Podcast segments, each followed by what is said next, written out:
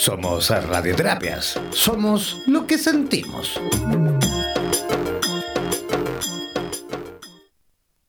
Atención terapeutas alternativos y complementarios de Hispanoamérica.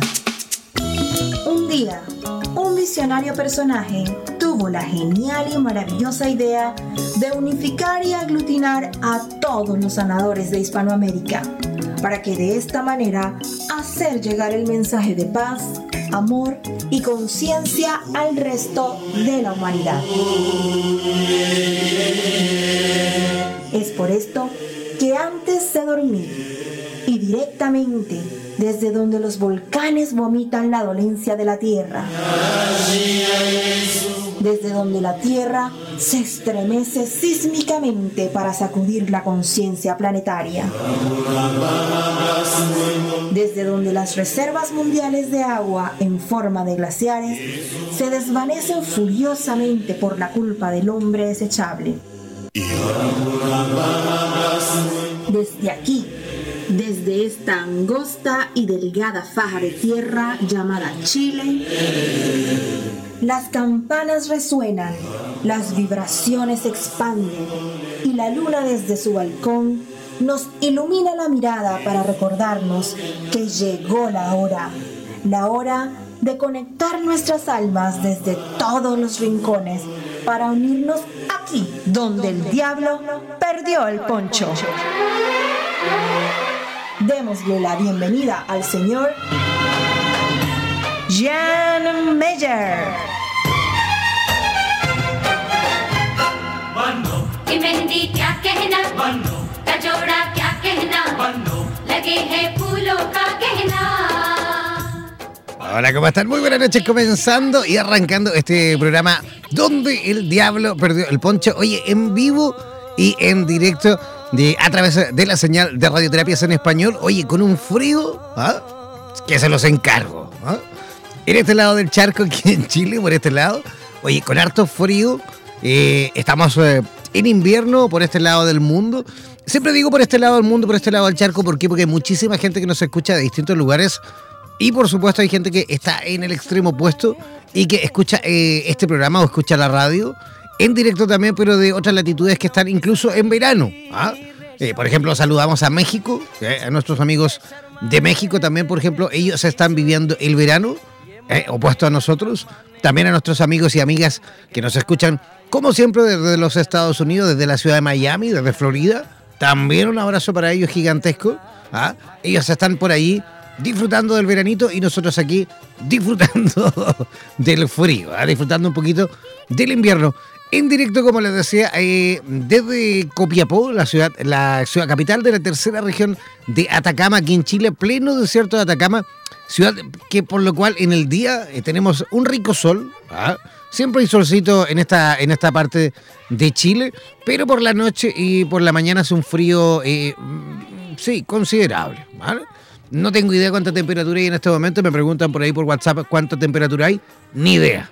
Ya luego, luego lo voy a revisar, pero al menos en cuanto a la sensación térmica, está eh, bien, bien, bien frío. ¿Vale? Ya. Oye, para aquellos que quieran, por supuesto, participar esta noche a través de nuestras redes sociales, si tú quieres hacer comentarios, sugerencias, consultas, preguntas, enviar saludos, lo que tú quieras, ¿ah? quejarte. bueno, puedes hacerlo enviándonos, por supuesto, un mensaje de WhatsApp por escrito, ¿eh? por escrito, al más 569 494 1067. Repito, más 569 494 1067. Ese es el WhatsApp de Radioterapias en Español. ¿ah? Si tienes eh, si quieres ser parte de nuestra página en Facebook, si quieres, y, mejor dicho, eh, enterarte de todas nuestras programaciones, de nuestras actividades a lo largo de toda nuestra Hispanoamérica morena, bueno, ingresar a, www.facebook.com barra slash radioterapias, ¿vale? Si tienes Instagram, tienes Twitter y tampoco te has hecho parte de nuestras redes sociales en esas plataformas, ¿Qué estás esperando? ¿Ah? Búscanos, por supuesto, como radioterapias, ¿vale? Así de simple y así de fácil, ¿vale? Ya, yo voy a comenzar desde ya a presentar a nuestra primera invitada de esta noche. Sí, primera, porque como siempre Eh, y en esta oportunidad vamos a tener tres invitadas. ¿ah? Siempre tenemos dos, pero en esta ocasión vamos a tener tres invitadas. Eh, La primera ya se encuentra en conexión directa desde la ciudad de Santiago de Chile. Ella es profesora terapeuta holística, eh, coach eh, vibracional CRP. Es también sanadora angelical, especialista en el uso y en el manejo del péndulo. También es Master Reiki, es eh, Master Reiki tibetano, es lectora de tarot también y es amante de la vida. Ah, Tiene eh, 40 añitos eh, eh, sí, dedicada también al, al- al rubro de, la, de las terapias. No 40 añitos de terapeuta, porque por ahí me salté un párrafo y me estoy metiendo para otra presentación. Así que que me perdone. Oye, ¿qué les parece si mejor desde ya comenzamos a recibir con la mejor de las energías a nuestra amiga Nair Cordero? Nair, disculpa, ¿eh? Hola, ¿Cómo- feliz noche. ¿Cómo estás, Nair? Agradecida de Dios, de la vida, de esta invitación, Jan, en este maravilloso programa. Y Y a agradecido. todas nos- estas almas que están unidas con nuestras almas en los diferentes lugares del mundo, como lo mencionabas en la introducción, para compartir este tema la noche de hoy, sanando los miedos. Agradecida de ti y de ese espacio tan maravilloso. Y agradecidos también todos nosotros de ti, por supuesto, de que hayas aceptado nuestra invitación para conversar esta noche de este tema tan interesante, de este tema tan bonito que tú también has, por supuesto, propuesto conversar esta noche. ¿De qué, de qué lugar originalmente eres, Nair? De Venezuela.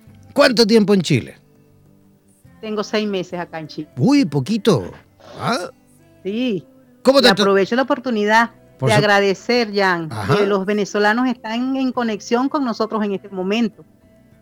Claro que sí. De hecho, aprovechamos de enviar, por supuesto, nuestra energía, nuestra fuerza, nuestra buena onda a toda la comunidad de venezolanos, tanto en Chile como, por supuesto, en el resto de nuestra Latinoamérica morena y principalmente también a todos los que se encuentran allí mismo en Venezuela escuchándonos. ¿ah? También le enviamos un abrazo caluroso, fuerte abrazo, bien apretado. ¿ah?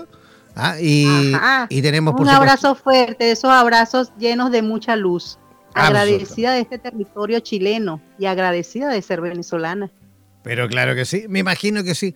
Oye, Nair, eh, me imagino que también parte de, to- de todo este proceso de cambio, de venirte de un país en el cual, eh, bueno, perteneces, eh, te viniste, me imagino, con todo el sacrificio que significa eso, todos los que alguna vez fuimos inmigrantes, me incluyo, yo también lo fui, fui durante 10 años inmigrante en, en- en Europa, sé perfectamente lo que significa comenzar desde cero, sé perfectamente lo que es vivir en un país que, mm, por más que te traten mm, súper bien, no es el de uno, no es el que uno nació. Sí, sé perfectamente lo que se siente. Y me imagino que en todo ese proceso también tiene que haber sido súper importante la posibilidad de que tú misma, a lo mejor, te vayas sanando de esos miedos propios eh, de ese mismo proceso, ¿no? Sí, es cierto. Fíjate, tú también fuiste emigrante y debes conocer, como lo, he vivido yo y lo ha vivido mucho emigrante y muchas personas que andan de un sitio a otro, el, esa emoción, porque el miedo es una emoción que afrontamos día a día. Constantemente esa emoción va y viene. ¿Qué tenemos que hacer nosotros como seres humanos, como personas que tenemos un ser interior y manejamos vibraciones del mundo externo. Aprender a canalizar y a controlar y a asimilar y comprender qué son los miedos. Los miedos vienen siendo simplemente una energía que va y viene, que viene siendo una emoción, una emoción que siempre afrontamos y que esa emoción tenemos que aprender a interpretarla para que nos permita avanzar y evite paralizarnos. ¿Por qué? Porque la emoción nos bloquea. Esa emoción del miedo muchas veces bloquea, frena, paraliza, limita, impide, pero también a su vez nos despierta. Depende de la situación que estemos viviendo. El- lo importante de la, em- la emoción del miedo es aprenderla a trabajar y no visualizarla como una energía discordante, sino vivirla y sentirla como una emoción. ¿Por qué? Porque debemos aprender a canalizar esta emoción llamada miedo desde nuestro bienestar, depende de las decisiones que tomamos en nuestra vida y cómo interpretamos lo que ocurre, somos nosotros los responsables de estar bien y hacer nuestra vida de una experiencia fascinante, armónica y con equilibrio. Bueno, tú has dicho. Por esta razón. Ajá, tú has dicho, justamente, has comentado ahí con respecto a, a, ese miedo que también existe, pero que también muchas veces es ingrediente fundamental para poder incluso avanzar, ¿no? Porque si no tuvieses, no tuviésemos esa, esa, esa pizca, ¿no? De, de, de yo, yo, le llamo combustible, porque también es una especie como de combustible que nos proyecta, que nos eh, lanza, que nos eh, eh, da ese pequeño impulso que muchas veces necesitamos para salir de ese, de ese estado de, mm, digamos, de, de comodidad, ¿ah? ese estado de, de, conformidad y, por supuesto, nos, nos da ese brinco para poder saltar y, avanzar mucho más lejos, ¿no? Sí, por eso, por eso les, explico, pues, que el, miedo muchas veces nos despierta. Y por eso es que nosotros, mira, tenemos que mirar el, el miedo y empezar a canalizarlo desde el amor. ¿Por qué desde el amor? Las personas dirán, ¿qué? ¿Tú vas a canalizar un miedo desde el amor? Sí, vamos a canalizar un miedo desde el amor. Porque si nosotros eh, canalizamos y queremos sacar ese miedo desde la rabia, lo que hacemos es atraer otra emoción fuerte, tan fuerte como es el miedo. Entonces, ¿qué debemos buscar? Ese equilibrio. Agradecerle a Dios, agradecerle al Padre, esa emoción que estamos viviendo. Porque gracias a esa emoción que estamos viviendo, vamos a despertar y vamos a conocer realmente qué es lo que debemos mejorar para nuestro crecimiento, tanto personal como espiritual. Y por eso es que una vez que nosotros hemos sanado esos miedos, que empezamos a trabajar, hay unos pasos que debemos seguir para nosotros conocer la razón de ese miedo. Nosotros debemos aprender a sanar y a canalizar los miedos de una manera amorosa, sutil y perfecta. Hay que estar despierto y consciente del miedo que se nos hace presente, porque hay que identificar el miedo. Hay un miedo que nos paraliza, que nos detiene, que, que si no estamos claros en el objetivo, perdemos el norte. Hay un miedo que es preventivo, que ese miedo nos hace reflexionar y bueno, por acá no es. Piensa, analiza, reflexiona y plantéate la situación. Y hay el, el miedo que nos fortalece, que nos saca, como mencionabas tú anteriormente, nos mueve de ese sitio de confort, pero nos enseña a aprender. Como el caso cuando emigramos. Desde el momento que empezamos a enfocar ese viaje de salir desde de nuestras raíces, de nuestro país, desde ese momento que tú enfocas y empiezas a gestar ese viaje, desde ese momento empiezas esas emociones que van y vienen, entran y salen del miedo, de cómo me va a ir, me va a ir bien, me va a ir mal. Pero entonces, ¿qué es lo importante? Empezar a hacer ese trabajo de instrucción y enfocarnos, que vivir a lo grande a pesar de, los, de tus miedos. Debemos vivir a lo grande y avanzar con pies firmes y seguros, aunque hayan miedo. Los miedos nos sirven para despertar, para conocer otras, otros horizontes. Nos permiten deslastrarnos de muchas falsas creencias y nos ayudan a conocer diferentes aspectos y situaciones de nuestras vidas que a veces no conocemos. Es por ello que a través de, de este programa me motivé a, a dar unas recomendaciones, a escribir recomendaciones que he practicado, no solamente conmigo, sino con otras personas a mí hacerse terapia. Fíjate, cuando vamos a trabajar los miedos, una de las recomendaciones para sanar esos miedos es evitar verlos y sentirlos como una emoción negativa. Nosotros los miedos no debemos verlos como un monstruo, no debemos verlos como que es algo negativo, porque si lo vemos como que si es algo negativo, nos anclamos y bajamos nuestra frecuencia vibracional. Otra de las recomendaciones de gran importancia para sanar los miedos, evitar que invadan nuestros cuerpos, el cuerpo físico, el cuerpo mental, el cuerpo emocional. Primeramente, el miedo nos ataca nuestro cuerpo mental. Debemos saber equilibrarlo y trabajar. Con esos pensamientos, con esas ideas discordantes, inmediatamente relevarlas, sustituirlas y vibrar, en pensamientos positivos, frases que permitan desprendernos de esa emoción y limitación de tu mente. Perfecto. Nair, pero espérame un poquito, porque claro, algo, algo hablábamos y, de hecho, por supuesto, adelantábamos con respecto a esto. Pero, a ver, el, miedo es un ingrediente que hemos dicho es fundamental también muchas veces en, por supuesto, su, su, justa medida para poder avanzar, para poder impulsarnos. Pero, pero ¿cuándo, ¿cuándo el miedo pasa a ser un problema? Cuando nos quedamos paralizados, cuando nos quedamos anclados, sumergidos sufriendo y atemorizados, donde no accionamos.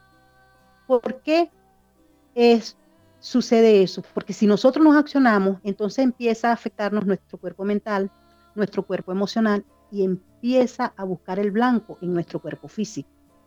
Fíjate, todo ser humano tiene un cuerpo físico que tiene unos órganos y un cuerpo emocional que tiene los centros energéticos llamados chakras. Cuando ese miedo, nosotros no queremos salir de ese miedo porque no buscamos la manera de entender, de trabajarlo, de sanarlo, de aflorarlo y de reconocerlo. Porque ¿qué sucede? A veces las personas no reconocen el miedo, se engañan de que no es una energía de miedo, de que no tienen miedo y no son honestos con ellos mismos. Entonces, si yo no reconozco mi miedo, no puedo saber qué me está ocasionando ese miedo, cuál es el producto de ese miedo y qué es lo que debo empezar a trabajar para ir soltando ese miedo. Entonces, fíjate, cuando ese miedo se encapsula y empieza a trabajar mi cuerpo mental y no lo suelto, ataca mi parte emocional y va directamente a la chakra raíz, que es la chakra que me permite la estabilidad, el arraigo, la confianza, va a la chakra sacro, que es donde tengo mis enfoques, mis deseos, y a mi chakra del plexo solar, es donde empiezo a sentir esa inconformidad, ese miedo y esa fatiga en el estómago. Entonces eso trae como consecuencia que ese malestar en el cuerpo emocional empieza a buscar focos y a buscar lo que llamamos blancos en nuestro cuerpo físico. Y ahí es donde empieza la apariencia de enfermedad. Por eso es que debemos ser conscientes y reconocer nuestros miedos para irlos sanando. Cuando yo reconozco los miedos para saber qué debo trabajar, qué debo liberar a través de un reconocimiento, a través de que porque un reconocimiento, porque debo ser honesto, sin ego y sin autoengaño. Porque a veces para no, eh, no demostrarle al mundo externo de que somos débiles porque tenemos miedo, porque creemos que el miedo lo siento yo, el miedo lo sienten todos. Todos los seres humanos sienten miedo. Hasta las mascotas muchas veces sienten miedo. Entonces fíjate, ¿qué debemos hacer? Reconocer ese miedo y empezar a trabajarlo. ¿Cómo lo empiezo a trabajar? A reflexionar sobre cuál es mi mayor miedo, haciéndome la siguiente pregunta. ¿A qué le tengo miedo? ¿Qué ocasiona este miedo? ¿Cuál es mi mayor miedo? Una vez que yo me reconozco y hago ese trabajo interno, empiezo a buscar diferentes acciones para afrontar y sanar ese miedo. Es donde entra la, la etapa de que ejecuto la acción y lo afronto. Hacer lo que realmente queremos hacer, es decir, enfrentar los saboteos con prudencia y desde el amor. Además que, Nair... Doy gracias al... Sí, Nair, espérame un poquito. Es que además que es súper importante también eh, hacerse consciente de, lo que sentimos, de lo que vivimos, ¿no? Porque muchas veces el sentir miedo, también el sentir temor, eh, nos demuestra o nos muestra que estamos vivos, ¿no? Exacto, que estamos vivos. Y que mientras que estemos vivos, esa es una emoción que va y viene. En el transcurso que tenemos en este plano, esa es una emoción que por eso es que me gustó trabajar este tema porque sé que todas esas almas que están conectadas en este momento con nosotros eh, las van a tomar como herramienta, eh, las van a poner en práctica, van a complementar cómo lo están haciendo ellos. ¿Por qué? Porque es como tú dices, sí, nos hace consciente y nos hace consciente de lo que debemos mejorar y equilibrar. Entonces, cuando yo ejecuto la acción, porque fíjate, reconozco los miedos, reflexiono y empiezo a ejecutar para enfrentar. Dando gracias al Padre porque lo trabajo desde el amor, por permitirme reconocer esta emoción, para seguir como mi plan de vida y asimilar que debo aprender. Analizar y reflexionar de lo que deseo con enfoques positivos y una frecuencia vibracional equilibrada. Cuando reconozco mi miedo y estoy clara en mi objetivo de lo que yo quiero hacer, es donde después que reconozco ese miedo, me despierta. Por eso es que digo que el miedo también despierta. Y como tú lo mencionaste en este momento, nos apertura nuestra conciencia. También tener eh, los enfoques claros. Es muy importante tener los enfoques claros, porque si nosotros no tenemos el enfoque claro y consciente del objetivo que tenemos en mente para eliminar los miedos, ese miedo nos descontrola, que empezamos a enfocar eh, eh, de, forma errada lo que queremos realizar. Y es ahí donde muchas veces las cosas cambian, las situaciones cambian, porque el temor no deja, el miedo no me deja avanzar. Pero si yo estoy clara en mi objetivo, hago ese trabajo de análisis, de introspección, de reconocer desde la honestidad cuál es el miedo y qué tipo de miedo es, yo empiezo a avanzar. Perfecto. También podemos yo, de hecho, sí, yo de hecho te, comentaba con respecto a la, a la, posibilidad de hacernos conscientes del miedo, porque eh, muchas veces justamente eh, eh, cuando uno vive procesos así de, temor, de quedar casi así como congelado, ¿ah? es bueno mirarse, es bueno justamente sentirse, es bueno saber cómo actúa nuestro cuerpo, cómo pensamos, cómo funcionamos, cómo, qué es lo que está pasando realmente a nivel físico, por qué nos pasa lo que nos pasa. Yo creo que una vez que uno se hace consciente de todo eso también, se provoca un cambio maravilloso y, también, por supuesto, eso, eso obtiene resultados, ¿no? Claro, es que por eso los miedos despiertan, los miedos te mueven. ¿Y cómo logramos hacer esa introspección, esa reflexión, ese análisis, ese viaje interno? Porque muchas veces pensamos sanar los miedos de manera externa. Yo le demuestro al mundo, le demuestro a mi hermano, le demuestro a mi amigo, le demuestro a mi pareja, le demuestro a todos los que están en mi entorno que ya sané el miedo, estoy seguro y por dentro estoy temblando, por dentro todavía tengo esa inseguridad. Entonces debemos sanar los miedos. Primero desde adentro o hacer un trabajo conjunto. Voy sanando dentro también lo que está del externo, porque nada hacemos con sanar el miedo a nuestro alrededor. Y, internamente no estamos conscientes de que todavía lo tenemos. Entonces, fíjate, una de las maneras que podemos trabajar de manera consciente y sanar esa emoción es a través de la oración. Cuando oramos, conversamos con Dios y así nos conectamos con la esencia divina y nuestro ser. Es una manera de conectarnos y sentirnos a nosotros mismos a través de la oración, a través de la meditación para escuchar a Dios e interpretar la conexión con el yo superior. Perfecto. Oye, Nair, dime, una cosa, esto tú lo estás enseñando, estás dando talleres, capacitaciones. ¿Qué es lo que, qué es lo que se viene y qué es lo que estás realmente realizando en Santiago? Fíjate, en Santiago eh, eh, tengo enfoques de dictar talleres, pero realmente, realmente lo que estoy haciendo en el transcurso de estos seis meses es terapias. Vale, perfecto. Terapias de sanación. ¿Y cómo las personas que quieran atenderse contigo, cómo pueden localizarte? Mira, a través de mi número de WhatsApp, que es el más 56 976 297728. También mi Instagram es arroba Nair en armonía todo corrido, arroba Nair en Armonía. Perfecto, para todas las que... También tengo mi Facebook, en mi Facebook es Suprema Alegría de Vivir. ¿Ya? Y el correo es nairenharmonía.gmail.com. Perfecto, para todos aquellos que quieran, que quieran conectar con Nair Cordero en la ciudad de Santiago de Chile, a través del WhatsApp lo pueden hacer escribiéndole, por supuesto, al más 569 762 97728. Voy a repetir, el más 569 762 97728. Ese es el WhatsApp de Nair Cordero en la ciudad de Santiago de Chile. Nair, eh, queremos agradecerte tu visita por nuestro programa. Eh, tú sabes que el tiempo aquí corre y nos quedan todavía dos invitadas que nos esperan, pero sin duda que tendremos la oportunidad de poder volver a conversar eh, a través de Radio Terapias en Español. ¿Te parece?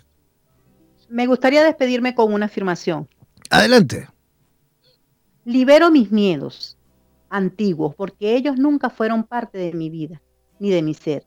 Yo soy fuerte ahora y siempre poseo mi poder de amor gracias, avivándolo con pensamientos bondadosos, emociones positivas y fe total. Fantástico. Oye, muchísimas gracias, Nair. Que tengas una linda noche, descansa y sin duda que tendremos la oportunidad de volver a conversar en otra oportunidad. ¿Te parece? Muchas gracias ya feliz noches a todos y agradecidos de estar con ustedes. Feliz noche, que descanses. Eso. Igualmente. Ya, ahí estábamos conversando con Nair eh, en contacto directo con la ciudad de Santiago de Chile. Vamos a hacer una pequeña y cortísima pausa musical y al regreso vamos a reconectar las comunicaciones, pero en esta ocasión será con Talagante, está cerquita también ahí de Santiago de Chile. Y vamos a conversar con Carolina Madrid y ella nos va a explicar un poquito los beneficios de la programación neurolingüística, pero en la psicoterapia, ¿vale? Ya, vamos a hacer una pequeña pausa musical y ya regresamos aquí, donde el diablo perdió el poncho. En radioterapias.com queremos agradecer la activa participación de nuestros terapeutas y colaboradores que desde todas las latitudes de Hispanoamérica aportan sabiduría y generosidad. Gracias por ser parte de los más de 18.000 terapeutas holísticos inscritos en nuestra comunidad. No dejes de ingresar a nuestra página web e infórmate con respecto a la posibilidad de que formes parte de nuestro staff de locutores o locutoras desde cualquier lugar del mundo. Somos la radio oficial de la comunidad de terapeutas hispanoamericanos unidos. Hazte parte de nuestras redes sociales y ayúdanos a construir la red de terapeutas más grande del planeta. Somos Radioterapias. Somos lo que sentimos.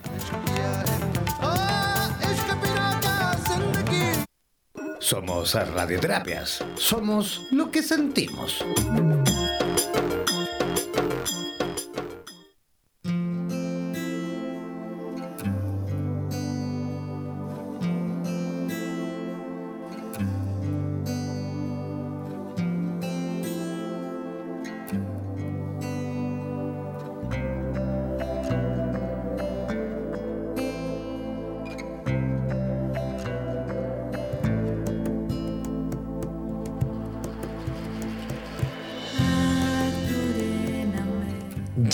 Estamos en la segunda parte de nuestro programa, donde el diablo perdió el poncho, y ya estamos eh, conectados, ya estamos conectados con la ciudad de Talagante, esto está como explicaba ahí cerquita de la capital de Chile, cerquita de Santiago de Chile. Vamos a conversar con una amiga que, ojo, porque ella lleva bien poquito, digamos, dedicada 100% a las terapias, ya que lleva solo dos años ah, eh, desde que comenzó, digamos, eh, a ejercer este maravilloso mundo de las terapias alternativas, eh, cosa que mm, la hizo en realidad enamorarse eh, mucho más allá, después de años eh, ejerciendo como tal 100% en otras terapias, ¿vale? Ahora, por supuesto, ella ya se dedica a, a ramas como las constelaciones familiares, a la hipnosis, a las regresiones, a la numerología terapéutica, al coach y a la programación neurolingüística. ¿Qué les parece mejor si desde ya comenzamos a saludar y a recibir, por supuesto, con la mejor de las energías a Carolina Madrid? ¿Cómo estás, Carolina? ¿Nos escuchas? Sí, hola Jean, ¿cómo estás? Yo feliz, feliz desde acá, está heladito acá por, por Chile, Santiago, estamos en pleno invierno, pero feliz de esta oportunidad de poder compartir algo que me apasiona de las terapias alternativas, que es la programación neurolingüística, y poder entregar más información, algunas herramientas y obviamente invitar a, todos los terapeutas a que también puedan formarse e integrar esta linda ciencia o, eh, técnica en sus terapias. Fantástico. Oye, Carolina, para comenzar, y, yo creo que, mira, de hecho tenemos muchísima gente escuchándonos en este momento desde Argentina, desde Uruguay, desde Colombia, desde Perú, desde Ecuador, vemos gente también conectada, desde México también hay gente conectada. ¿Cómo podemos, digamos, introducir y comenzar a explicarle a todos aquellos y aquellas que a lo mejor están dando sus primeros pasos en las terapias y no saben ah, qué es realmente la programación neurolingüística? ¿Cómo podemos explicárselo en simple?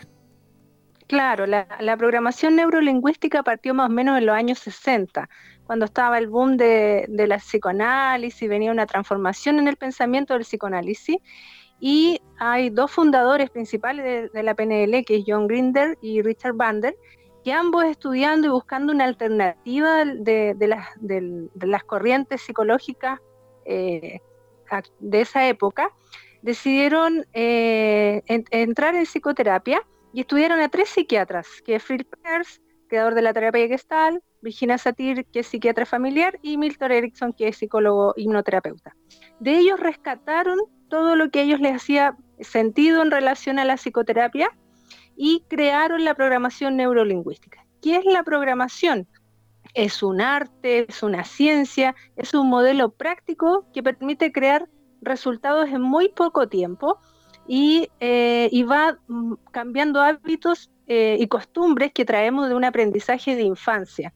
Por lo tanto, en muy poco tiempo, en muy pocas sesiones a través de la programación neurolingüística, podemos ver transformaciones concretas, tanto personales, si nosotros las aplicamos en nuestra vida diaria, como en nuestros pacientes. Perfecto. Oye, ¿y, para qué nos sirve, por ejemplo, la, programación neurolingüística? Claro, la programación tiene muchos beneficios. Entre ellos, por ejemplo, tenemos que puede curar fobias, que puede eliminar traumas, eh, podemos cambiar hábitos, podemos, por ejemplo, hábitos tan importantes como el dejar de fumar, eh, hábitos conductuales como eh, control de la ira, tenemos, por ejemplo, mejorar la comunicación, siendo mucho más eficaces y eficientes a través de métodos súper efectivos de la comunicación. también podemos utilizarlos en coach, en, en, el caso de terapia, ¿cierto? Y motivación, utilizando motivaciones para el aprendizaje, la estimulación de la memoria. Entonces, como tú puedes ver, tiene una amplia gama en que podemos utilizar. También se usa mucho en las técnicas de venta eh, y en la vida diaria tú puedes utilizar la programación incluso como, como estilo de vida. Sí, porque además eh, el, el término lo dice, ¿no? Programación neurolingüística. Es que justamente eh, el lenguaje también va súper conectado con todo este proceso a lo mejor que tenemos incluso de autosanación, ¿o no? Exacto. Como tú bien dices, la programación neurolingüística, si lo, vamos a la, lo vemos a la etimología de la palabra, lo neuro señala que son los comportamientos provenientes de nuestros procesos neurológicos. la visión, audición, el olfato, toda nuestra percepción.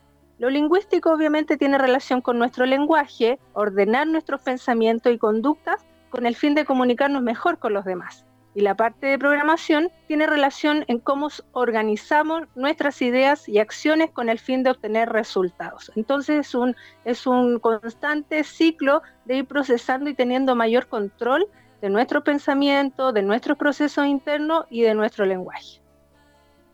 Perfecto. A ver, ¿cómo podríamos a lo mejor eh, ejemplificar, cómo podríamos poner un ejemplo para que las personas vayan entendiendo el cómo podemos utilizarlo, digamos, eh, eh, de forma, digamos, de autoayuda, ¿no?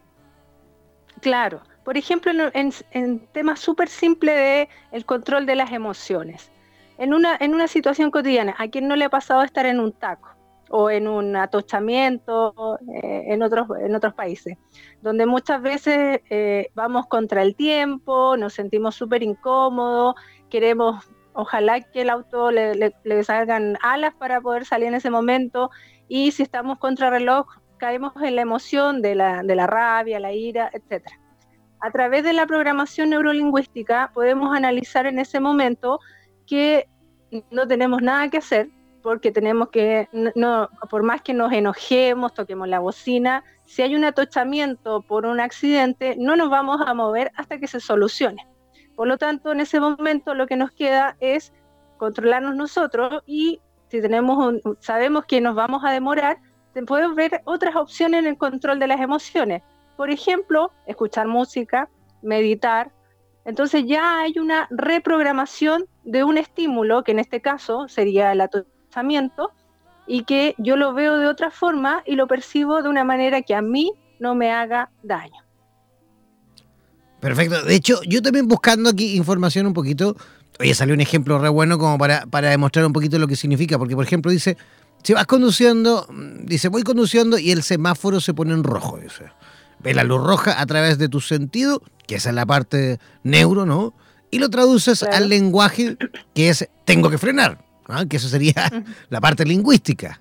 Y es entonces cuando frenas y, tu programa mental ha codificado que tienes que apretar el freno con el pie derecho, por ejemplo, ¿no?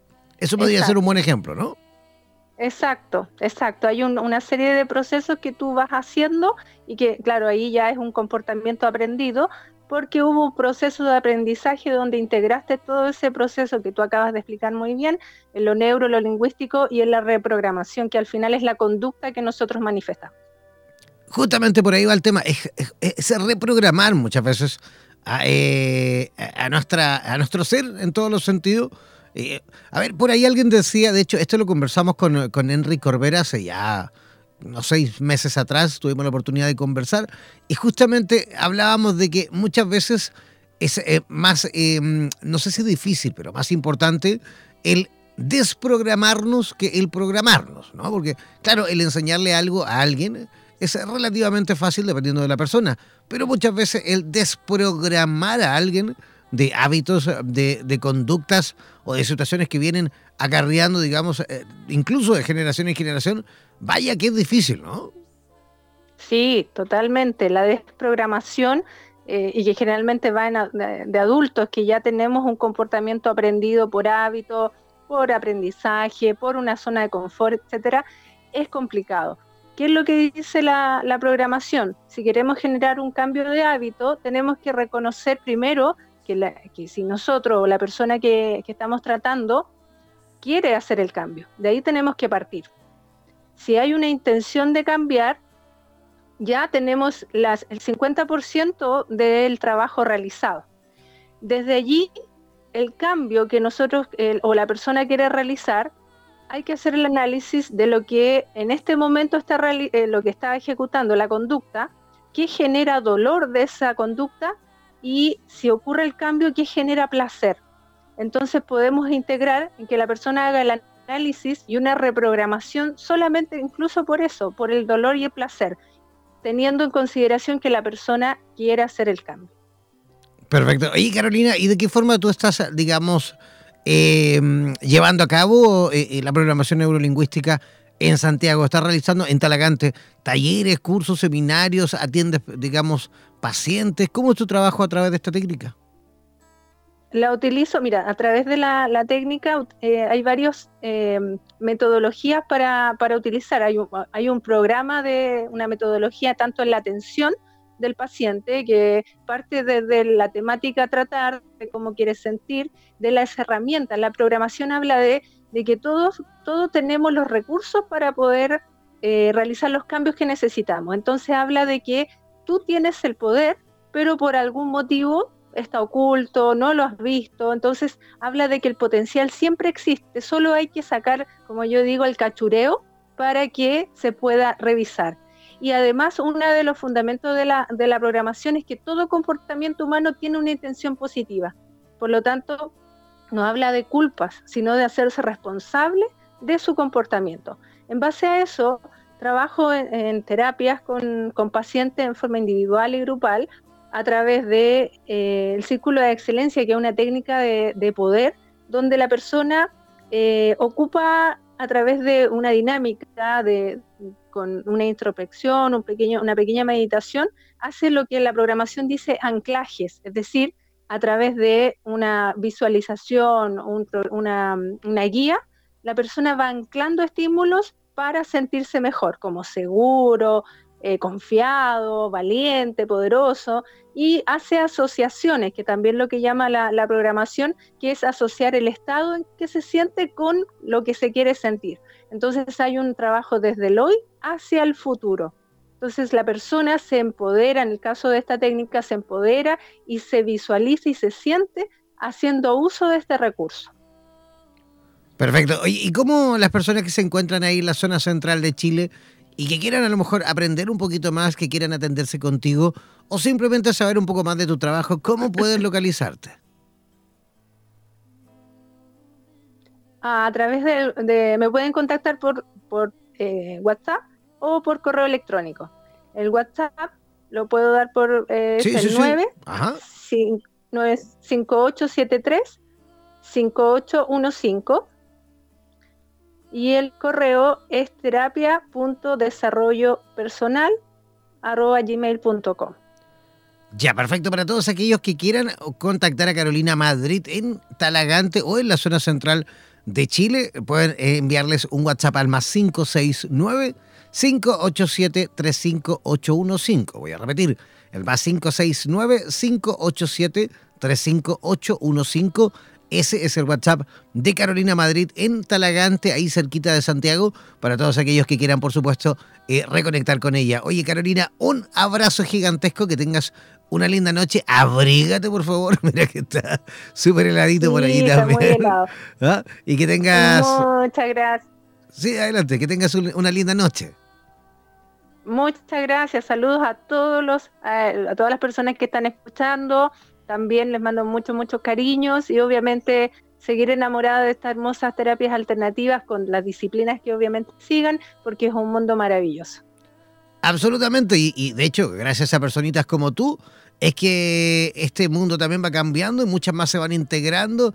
Yo digo, muchos van despertando, ¿eh? yo digo, lo digo de esa forma, hay muchísima gente que por ahí va despertando poco a poco y esa es la misión, por supuesto, de Radioterapias, de tener la oportunidad de que la gente, el público, ah, las personas, incluso que no tienen ninguna formación en terapias, puedan ir descubriendo, aprendiendo un poquito más y, a ver si se les pega el bichito por ahí y, se ponen a estudiar un poco más, ¿no? Eh, exacto, todo suma, por lo tanto vamos cambiando ya nuestro mundo y eso va sumando a otro cambio y obviamente que hacemos una mayor fuerza. Así es. Oye, un abrazo gigantesco. Un abrazo, muchas gracias. Chao, chao. Chao, chao. Ya, ahí estábamos conversando con Carolina Madrid en eh, directo desde Talagante, aquí en Chile. Vamos a hacer la última y cortísima pausa musical, cortita y apretadita, y al regreso conversaremos con eh, Julia Rodas. Ella está conectada o estará conectada desde Buenos Aires, Argentina. Y ojo, eh, porque este es un tema súper, súper, súper importante y súper entretenido por lo demás. Cómo construir parejas conscientes. ¿ah? Ella nos va a dar las claves, ya que ella es una experta en la materia. Eh, así que, ¿qué les parece si nos vamos cuanto antes a esta pequeña pausa musical y al regreso reconectamos las comunicaciones, pero con Buenos Aires? Una pequeña pausa y ya regresamos aquí donde el diablo perdió el poncho. En radioterapias.com queremos agradecer la activa participación de nuestros terapeutas y colaboradores que desde todas las latitudes de Hispanoamérica aportan sabiduría y generosidad. Gracias por ser parte de los más de 18.000 terapeutas holísticos inscritos en nuestra comunidad. No dejes de ingresar a nuestra página web e infórmate con respecto a la posibilidad de que formes parte de nuestro staff de locutores o locutoras desde cualquier lugar del mundo. Somos la radio oficial de la comunidad de terapeutas hispanoamericanos unidos. Hazte parte de nuestras redes sociales y ayúdanos a construir la red de terapeutas más grande del planeta. Somos Radioterapias. Somos lo que sentimos. Somos Radioterapias. Somos lo que sentimos.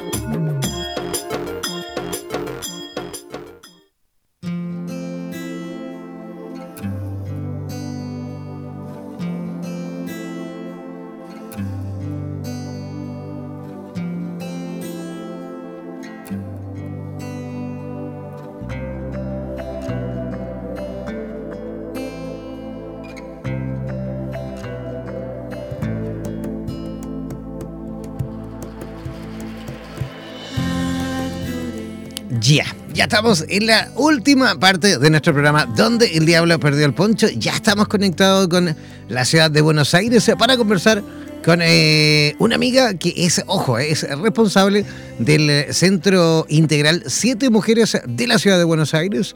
Además, eh, su profesión es de terapeuta integral, trabaja con eh, neurociencia, reprogramación neurolingüística, eh, hipnosis ericksoniana, es además autora de ejercicios de meditación y reprogramación, además es especialista en procesos de enseñanza y aprendizaje, construcción de la memoria y cognición, sonido y psicogeometría. Además es investigadora en temas como la eh, gestación consciente, tiene 22 años de experiencia en cuanto al mundo de la educación y también 10 años como terapeuta formada en diferentes disciplinas con diferentes lineamientos y por supuesto un largo etcétera en cuanto también a otras disciplinas que ella también domina. ¿Qué le parece si desde ya mejor comenzamos a recibir con la mejor de las energías, por supuesto, y como siempre, a nuestra amiga Julia Rodas? ¿Cómo estás, Julia? ¿Nos escuchas? Hola, muy buenas noches. ¿Cómo están? ¿Cómo están todos los oyentes? Aquí estamos. Saludos por allá, por todos lados. Con un poquito de frío por este lado del charco, pero muchísima gente que nos escribe también a través del WhatsApp, desde otras latitudes como México, por ejemplo, desde, también desde Miami nos escriben. Ellos están con calor. ¿Cómo están las cosas por Buenos Aires? Con un poco de frío también. Ahora, hoy estuvo bastante soleado, pero tuvimos varios días de mucho frío. Harto frito, ¿no? Sí, de todos modos ya era hora que llegara el invierno. ¿Se, tardó mucho el invierno en Buenos Aires? Y como toda la temperatura en el planeta cambiante, las estaciones van, van llegando de a poquito, ¿no? Se van yendo de a poquito las que se van y van llegando de a poquito las que vienen hasta que se afirma. Es verdad, es verdad que por aquí, por aquí como que sentimos al revés, como que sentimos que se adelantó todo. ¿Ah? como que el invierno llegó hace ya bastante y esperamos ya que se vaya, que vaya empezando como a abandonar un poquito, aunque ojo porque todavía falta que caiga un poquito más de agua, que caiga un poquito más de lluvia, porque todavía estamos con situaciones de sequía en algunos lugares del país, así que también se agradecería ahí a San Isidro si nos envía un poquito de agua en cantidades justas, por supuesto que no se pase, ¿ah? para que no tengamos otro tipo de problemas también en el, en el presente y en el futuro. Oye Julia, justamente este tema del frío, ¿no? Este tema del invierno es eh, el, digamos, el motivo ideal para mí para poder dar, por supuesto, la introducción y preguntarse si a lo mejor justamente este frío, esta necesidad también de sentir un poquito más de calor, es a lo mejor el momento ideal también para poder construir eh, una pareja, o mejor dicho, claro, alinearnos y encontrar a esa pareja consciente que tanto querríamos a lo mejor tener cada uno de nosotros que por una u otra forma nos dedicamos a esto de las terapias o no. Así es, así es. Es un momento muy lindo como para sentir el calorcito. Así es. Pero como bien lo decís, primero hay que alinearse. De eso se trata, ¿no? Eh, siempre que hablamos de pareja pensamos en dos y sin embargo la construcción de la pareja consciente tiene que ver con la construcción en uno mismo primero. Eh, nosotros cuando hablamos de pareja pensamos en un hoy y sin embargo en nuestro inconsciente colectivo se han formado muchos mapas, muchos software en donde están guardados los modelos de pareja de hace muchísimo tiempo, incluso antes de que nosotros nazcamos, ¿no? Porque viene con todo un libreto el tema del matrimonio, el tema de la pareja. Nosotros tenemos que empezar a observar que la idea de pareja fue construida como, un acuerdo económico, como un acuerdo eh, de sustitución paterna en cuanto a la mujer y de sustitución materna en cuanto al hombre. Así es como nace el matrimonio. El matrimonio no fue una construcción de amor en sus inicios. Hoy la construcción de una pareja consciente incluye primero conocer el devenir de este tipo de vínculos para poder transformarlos. Claro, porque si eh, nosotros eh, en, esa, en esa primera instancia que tú comentabas, tal cual se creó, era más por un tema, digámoslo así, más como de sobrevivencia, ¿no? Sí, sobre todo eh, pensemos en esto. No sé, calculo que allí como parte de Latinoamérica, también en Chile, tengo entendido que se usaba el apellido del hombre al casarse y no era más que la sustitución de el reconocimiento paterno que uno tenía al nacer cuando se casaba una mujer se le trasladaba el apellido justamente porque era una responsabilidad trasladada del padre a ese hombre que debía ahora sostenerla. Recordemos que la mujer no podía estudiar ni trabajar y que sí tenía clases específicas para poder eh, ser una buena esposa. De hecho, hay películas que, que, narran un poco esto de la historia. Por ejemplo, una de ellas es La sonrisa de Mona Lisa, en donde está Julia Roberts en donde la escuela misma preparaba a la mujer para ser una buena esposa y una buena sustitución de la madre de ese hombre. Así es como nace el matrimonio. Y lo curioso de esto es que cuando nosotros iniciamos eh, esta, serie de tres talleres, eh, lo primero que la gente dice, bueno, yo no tengo para, pero puedo ir, y yo siempre digo esto, con, con Marcelo, con quien damos el taller, decimos, mejor porque el taller de parejas para uno mismo primero, porque lo primero que tenemos que tener en cuenta es que nosotros existimos y venimos de una pareja que son nuestros padres.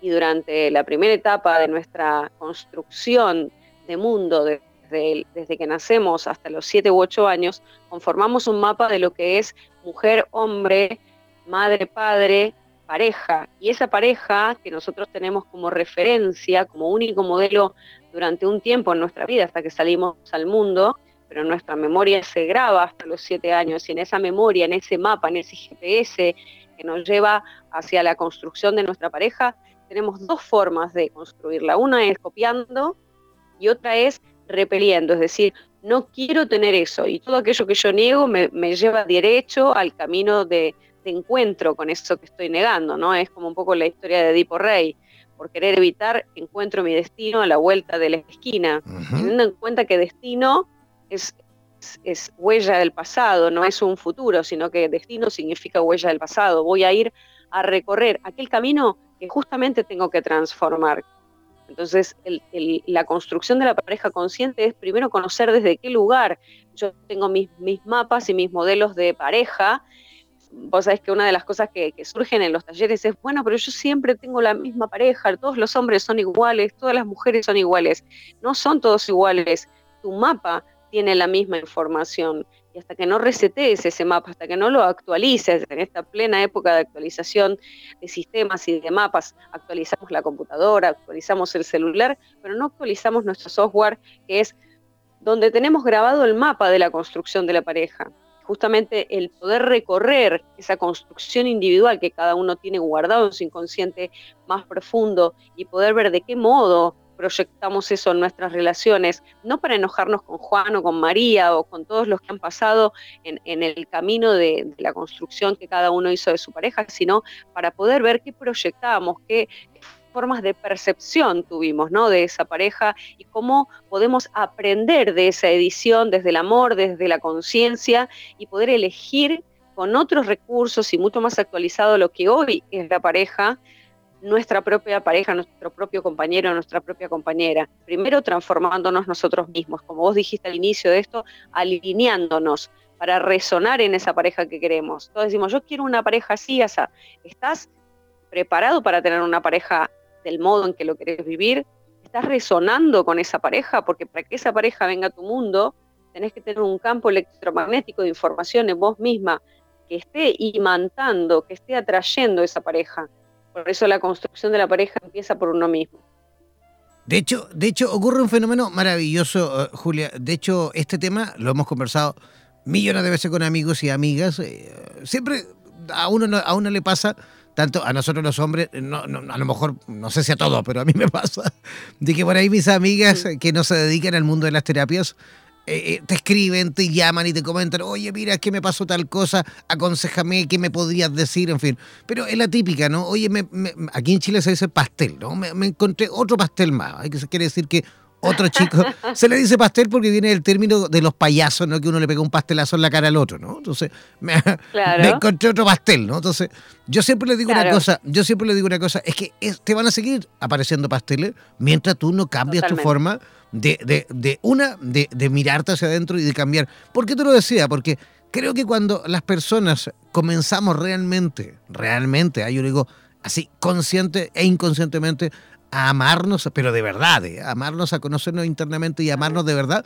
ocurre un fenómeno maravilloso que es que de ahí en adelante cuando ocurre eh, eh, ese, ese amor, cuando empezamos a enamorarnos y a conocernos por dentro, ocurre ese fenómeno maravilloso que es que todo el mundo, de ahí en adelante, todo el mundo quiere estar contigo. Todos. Todos, todos quieren estar Totalmente, contigo, ¿sí o no? Entonces es allí, Totalmente. es ahí, en esa instancia, digo yo, siempre le digo a mis amigos y a mis amigas que me escriben lloriqueando a veces, le digo, cuando tú realmente aprendas a amarte y a valorarte a ti mismo o a ti misma, todos van a querer estar contigo. Y va a ser esa la instancia cuando tú vas a poder realmente elegir a quién quieres como compañero o, com- o compañera, o si no, incluso si tú realmente quieres continuar tu vida en solitario, no sé, como tú quieras. Pero, pero es increíble ese fenómeno, ¿no? Cuando uno realmente tiene amor propio, todos quieren estar con uno. Totalmente. Vos sabés que uno de los móviles que llevan a las personas a construir pareja es para no estar solos, por lo tanto es desde una necesidad y una carencia. Y cuando uno tiene necesidad, cuando uno tiene hambre, negocia, negocia los no negociables, negocia su libertad y se empieza a basar en la, en, en- la meta de durar. Tengo que durar, no se tiene que ir, no me tiene que engañar, no se tiene que ir con otra, no se tiene que ir con otro. Y se cambia totalmente la raíz desde donde se construye una pareja, que es desde la elección. Yo siempre digo una cosa, una cosa es que vos estés muerto de hambre, cualquier pan duro te viene bien, y otra cosa es que estés totalmente satisfecha y pidas a la carta. Cuando vos vas a comer a la carta, comes algo rico, elegido, Correcto. algo para compartir. En cambio, cuando vos estás con hambre, para no estar solo, para durar, para tachar en la lista, ¿no? Para hacer, lo- la tengo, ya está, ya tengo el auto, ya tengo la casa, ya tengo el hijo, ya tengo esto, ya tengo lo otro. Ok, la vida no es tener, la vida es ser, manifestarse a través de aquellas experiencias y aquellas cosas que uno construye. No es que no tengas que tener, sino que tiene que ser construido desde la manifestación de tu ser. Primero tenés que ser para luego poder manifestarte a través de las distintas formas, roles, eh, cosas y construcciones que hagas. Entonces, la premisa es desde qué lugar querés construir pareja, para qué querés tener una pareja, para que te quieran. Primero te tenés que querer vos. O sea, es que en uno de los talleres tenemos el matrimonio con uno mismo, ¿no? Además de hacer todo un trayecto de un trabajo con experiencias, con ejercicios, con un montón de, de autoobservación y autoconocimiento para ver desde qué sombras, desde qué miedos, desde qué, desde qué negación, desde qué enojos construimos esa, esas parejas por las que transitamos y cómo a lo largo de nuestro camino podemos encontrar en cada pareja un, maestro, ¿no? Porque nos, pone luz sobre las sombras. La construcción de una pareja justamente no es desde el no quiero estar solo o quiero que alguien me quiera o, todo el mundo lo tiene y yo también quiero, sino primero tenés que construir qué modelo de pareja es el que a vos te- te parece un compañero de camino, una compañera de camino y poder elegir para poder crecer en vos mismo, no para cambiarlo, porque la mayoría de las personas tienen esta idea de, de la prueba de amor, ¿no? Si me quiere va a cambiar, yo lo voy a cambiar, eh, yo la voy a cambiar, yo la voy a hacer diferente. Y es, si vos lo que querés es una plastilina, andá a una librería, comprate una plastilina y empezá claro. a modelarla. Claro, dedícate, al- dedícate al vudú. Totalmente. Ahora, si lo que querés es compartir con alguien que es capaz de autotransformarse, que es capaz de observarse, primero tenés que ser capaz de hacerlo vos, ¿sí? Uno quiere eh, una persona con determinadas características y quizás no sos correspondiente con esa persona todavía. Querés una persona que te ame, que te respete, que, que se comunique. ¿Y cuánto te comunicas con vos? ¿Cuánto te respetás? ¿Cuánto te das tu lugar? ¿Cuán- ¿Cuántas veces te haces ese plato de comida elaborado para vos? Como se lo haces para casar al primer muchacho que viene, o cuántas veces te llevas a buenos encuentros a buenos lugares, a buenos viajes, a poder contemplar vos mismo primero para luego querer con- contemplar con otra persona. La construcción de la pareja no es desde la necesidad, sino que es de la elección. Pero primero tenemos que pasar por el pan duro, ¿sí? Vamos a pasar por varios pan duros hasta que nos demos cuenta que podemos elegir desde otro lugar y podemos aprender de ese pan duro, y podemos aprender de ese hambre. Y de eso se trata un poco la construcción de la pareja consciente, ¿sí? Abrir los ojos a para qué transitamos lo que transitamos, qué jugo puedo sacarle a este, porque si yo no, no, la vida es tan generosa que cuando uno no aprende la lección, nos repiten la lección. Y se va Juan, pero entra Pedro, y se va es. María, pero entra, entra Marcela. ajá. Y todas tienen características similares, pero no porque son iguales, son las que atraes. porque en tu software no cambiaste la información. Oye, pero es que has dado en el clavo, ¿eh? porque mira, a ver, ¿por qué nos pasa que, que- que con otras situaciones, ya sea, no sé, en el ámbito laboral, eh, eh, e incluso en, en situaciones que vivimos con nuestros amigos, por ahí en el camino vamos aprendiendo a, a- a través de las situaciones que vamos viviendo, que nos van, que, que muchas veces incluso repetimos y, y- y después cuando ya la hemos repetido por segunda, por tercera vez decimos, mierda, ¿no? Basta, basta, ¿no? ¿Cómo puede ser que esté cayendo en lo mismo? Y uno toma acciones y cambia, ¿no? Evoluciona en algún aspecto de tu vida.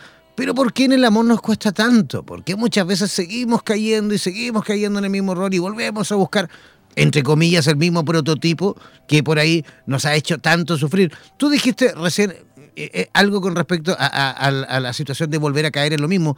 Yo siempre dije, o sea, si, si evolucionásemos con respecto a las experiencias relacionadas con el ámbito del amor, a lo mejor, claro, podríamos verlo románticamente como una metáfora y decir, bueno, a lo mejor para encontrar a mi príncipe o a mi princesa encantada, primero tengo que comerme muchos sapos, ¿no?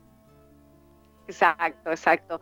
A ver, hay un par de cositas. En principio, tenemos que tener en cuenta que evolución no es otra cosa que soltar información que ya no se adecua al ambiente que estamos viviendo y tomar información nueva. Así es como la vida ha evolucionado y pasó del océano a los anfibios, de los anfibios a los primates y de los primates a los homo sapiens y aquí estamos. O sea, en lo largo de la evolución consistió en la acción de soltar información vieja, información que ya no se adecua a las necesidades, al ambiente, a los requerimientos, a las exigencias, para poder tomar información nueva. Eso no es más que actualización del sistema.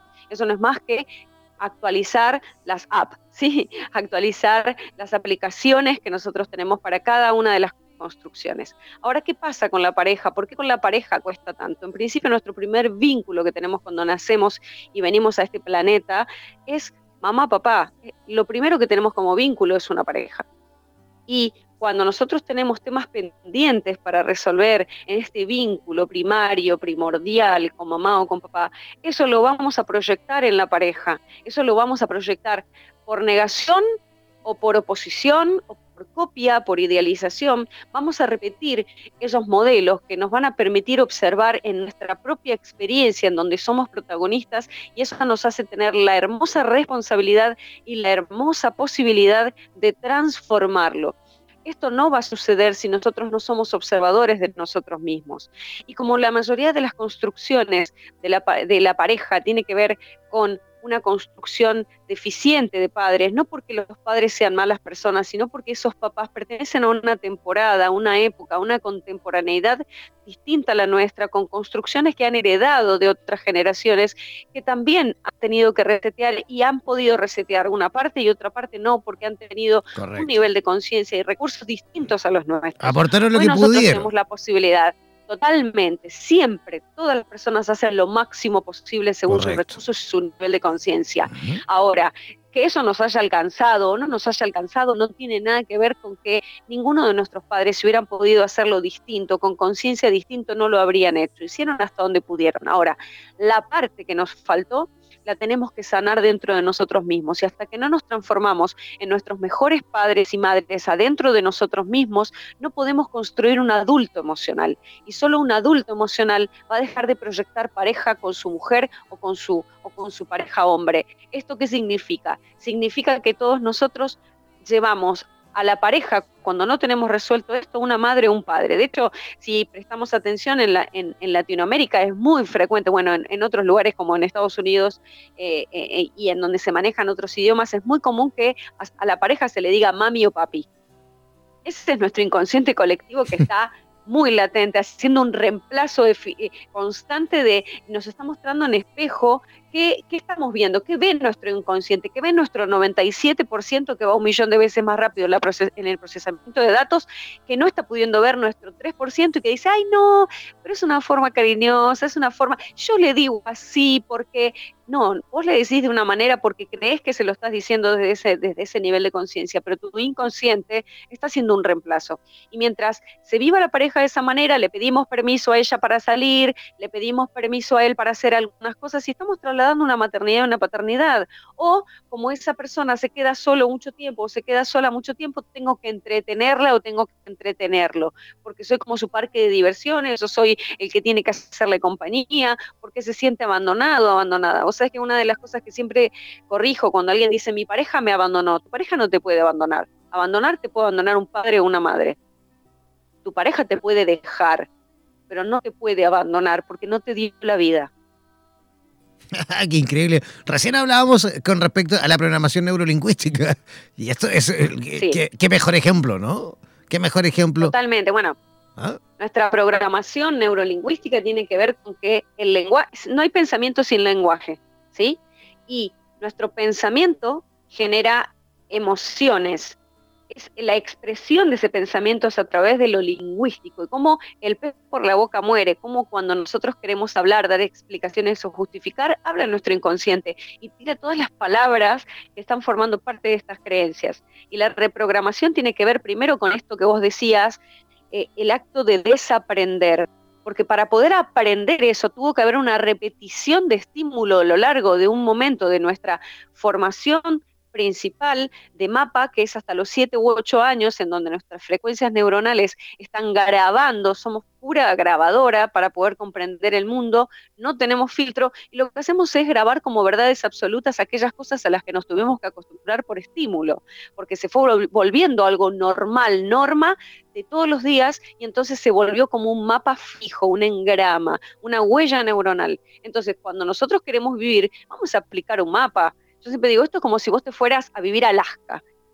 No te vas a ir sin un mapa, te vas a ir al centro de turismo, vas a averiguar en Google, vas a buscar un mapa para poder moverte y cuando empiezas a moverte en Alaska con ese mapa vas a corroborar si está actualizado o no está actualizado, pero en principio necesitas un mapa.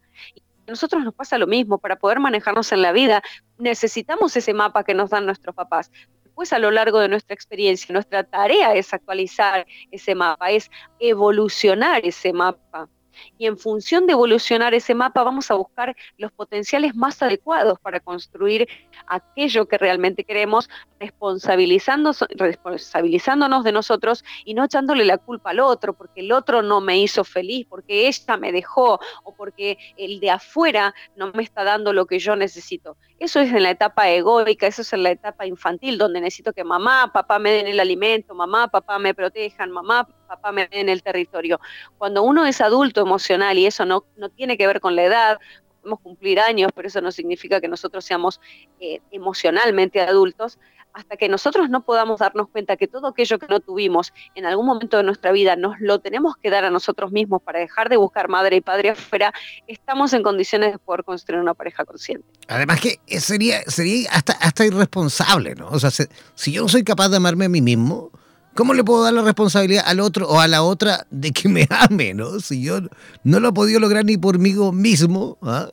¿cómo voy a ser tan irresponsable de atribuirle esa tremenda responsabilidad a la persona que supuestamente amo o, quiero realmente que acompañe, que acompañe mi vida.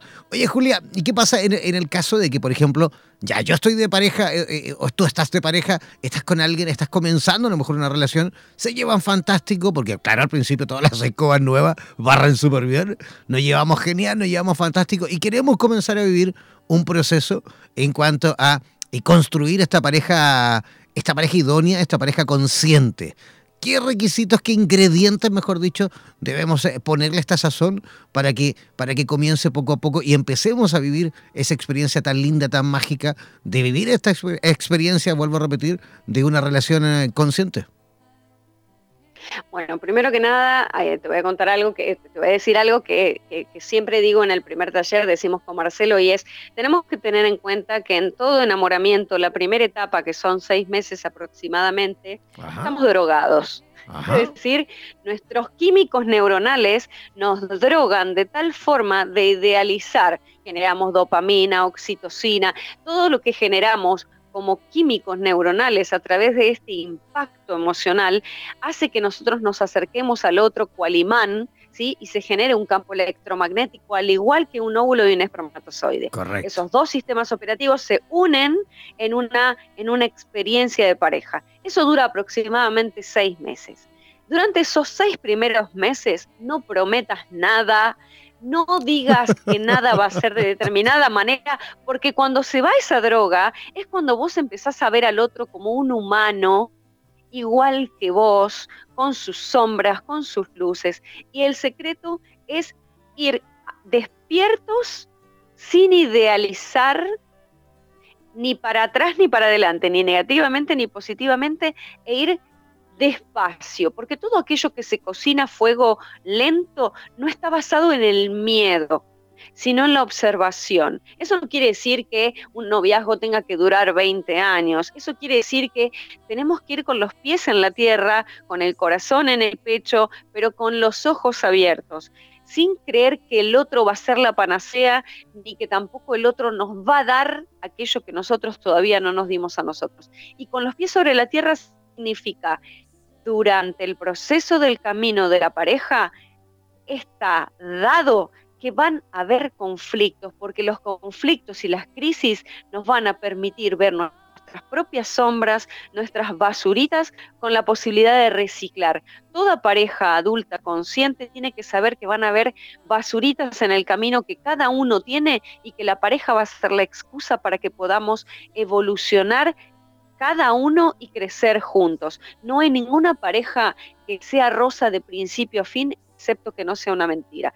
Muchas veces dicen, ay, yo me separé de mi pareja y no teníamos ni un sí ni un no. Por eso te separaste, porque no había comunicación, porque es imposible que en una pareja real no hayan diferencias, porque vos venís de un mundo y de un sistema de creencias, y yo vengo de un mundo y un sistema de creencias. Vos venís con un grupo, un, conjunto de heridas, y yo vengo con un conjunto de heridas. Y es clarísimo y fijo que cuando empecemos a caminar juntos a lo largo del camino y con distintas experiencias, esas sombritas y esas heridas van a salir al paso. Y cuando salgan, tenemos que estar preparados, saber que somos compañeros de camino, que yo no te tengo que resolver tu basura ni vos la mía, pero que ambos tenemos la, responsabilidad, es decir, la, la, capacidad de responder con una habilidad diferente a las mismas cosas de siempre para poder crecer, transformarnos y poder seguir juntos, no como meta durar, no como meta estar pegados el uno al otro, pero sí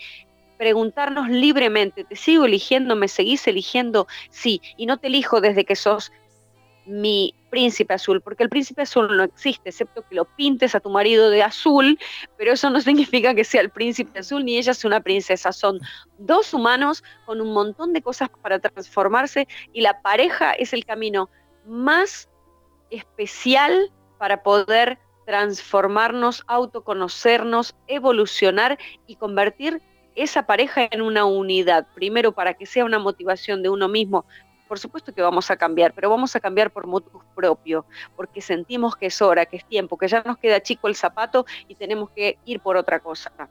Absolutamente. Pero por nosotros mismos. Absolutamente. Oye, Julia, ¿y, qué es lo que van a vivir, digamos, eh, tanto personitas que vayan a lo mejor de forma individual, solos o solas al taller, así como también esas parejas que van en búsqueda de ser parejas conscientes? ¿Qué es lo que van a vivir en ese taller tan esperado? En el taller lo que van a vivir es primero que nada la autoobservación, desde qué modelos construyeron todas las parejas que han tenido, el que tuvo pareja y el que tiene simplemente padres y todavía no ha transitado la pareja, qué cosas de ese modelo de pareja eh, tienen que sanar en sí mismos para poder construir algo saludable. Luego también ver la historia a nivel del inconsciente colectivo, de lo que es y en qué momento estamos parados. Eh, luego a través de eso empezar a transformar las heridas que cada uno tiene en su, en su pasaje por las parejas. Y finalmente empezar a construir adentro de nosotros mismos esa pareja que queremos. Esa es la primera etapa porque en realidad son tres talleres.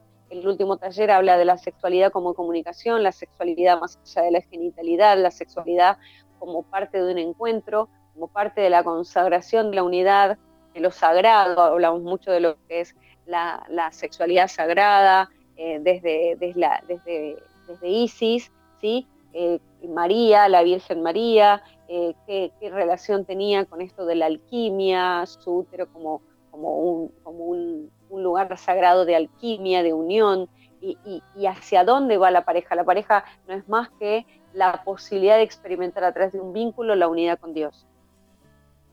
Fantástico. ¿Y cuánto, cuánto va a durar este, este taller?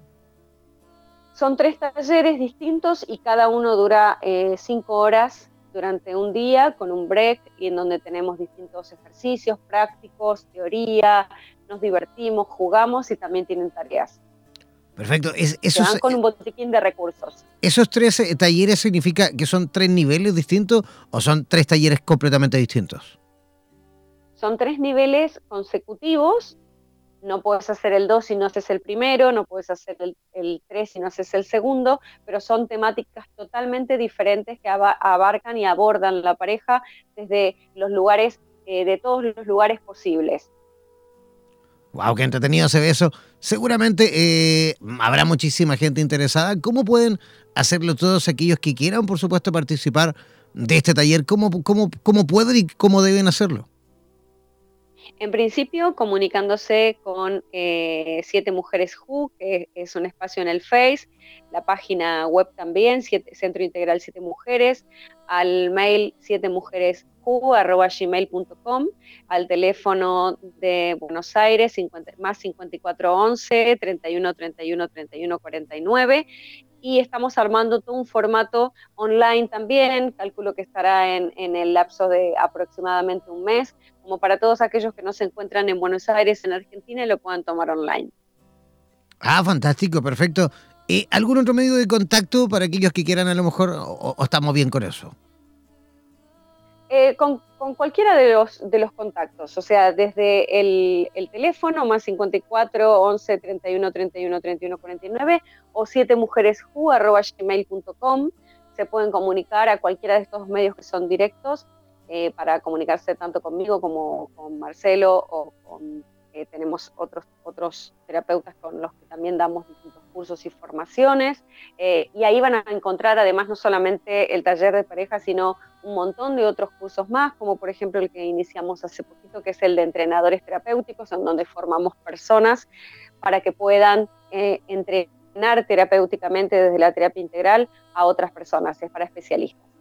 Fantástico. Oye, ¿Y, qué te parece si repetimos las fechas, por favor, para aquellos que quieran también eh, contactar con ustedes para tomar estos talleres? El día 27 de julio tenemos el encuentro del taller 1. Eh, después, bueno, el, curso de entrenadores eh, inició esta semana, pero todavía están a tiempo de, de anotarse. Y el día, 20, el día 13, el sábado que viene, a haber una charla gratuita sobre la ley desde el del desdoblamiento del tiempo, el espacio y la materia basado en la investigación y el descubrimiento de Jean-Pierre Garnier, el físico francés. Todo lo van a encontrar en el Face, en la página del Face de, Centro Integral Siete Mujeres, en donde están todos los talleres que nosotros damos y las distintas posibilidades. Perfecto. Oye, yo voy a aprovechar, antes de, despedirte, también quiero agradecer justamente también a eh, nuestra amiga Beatriz Benavides, que desde Ecuador nos envió de regalo el libro Alquimia Sexual, Intimidad Divina.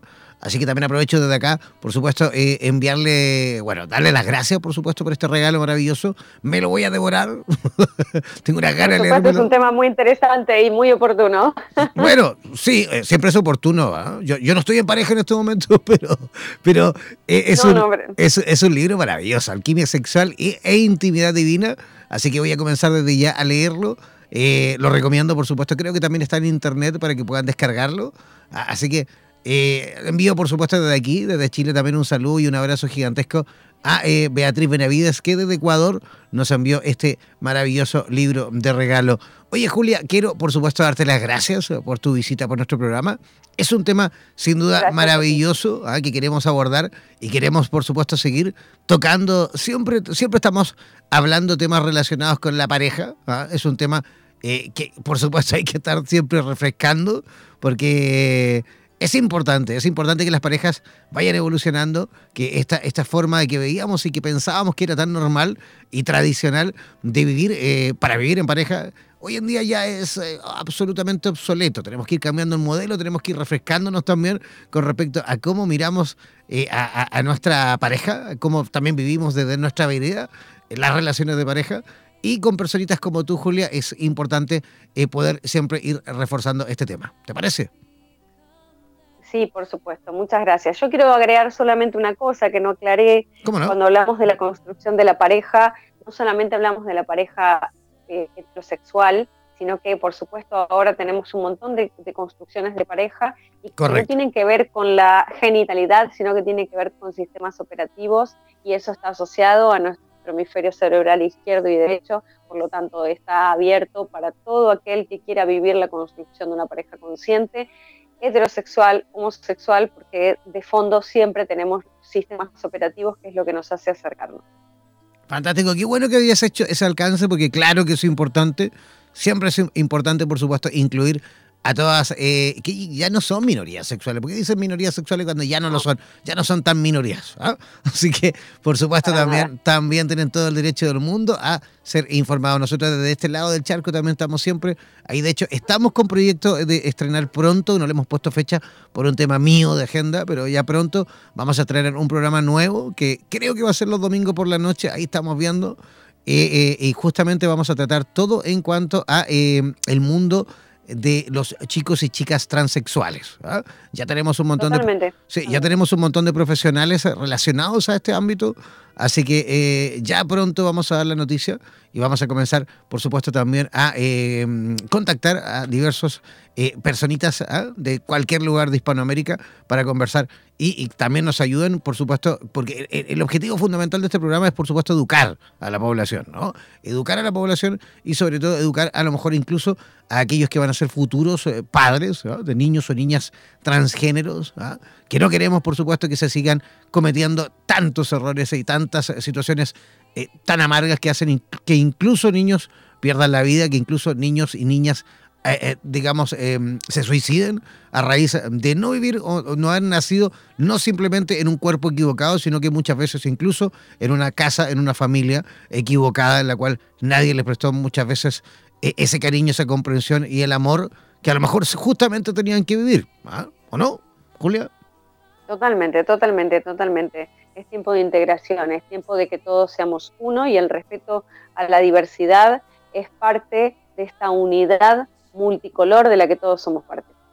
Oye, te envío un besote gigantesco, un abrazo bien apretado hasta Buenos Aires. Muchísimas gracias. Ah, y salúdame Muchísimas gracias. Gracias. Gracias por la invitación y saludo a todos los oyentes de Hispanoamérica. Un abrazo gigantesco, que tengas una linda noche. Tú también. Chao, chao. Chao, chao.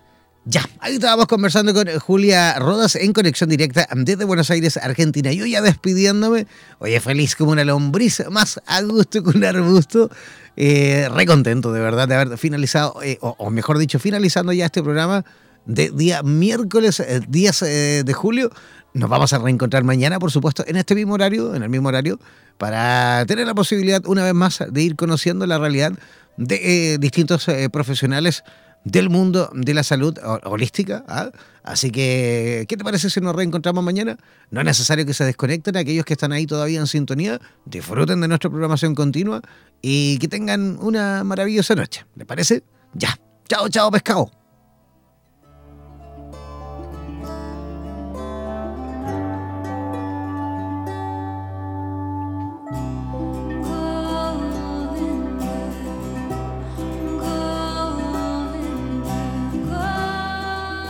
Somos la radio oficial de los terapeutas holísticos del mundo. En radioterapias.com somos lo que sentimos.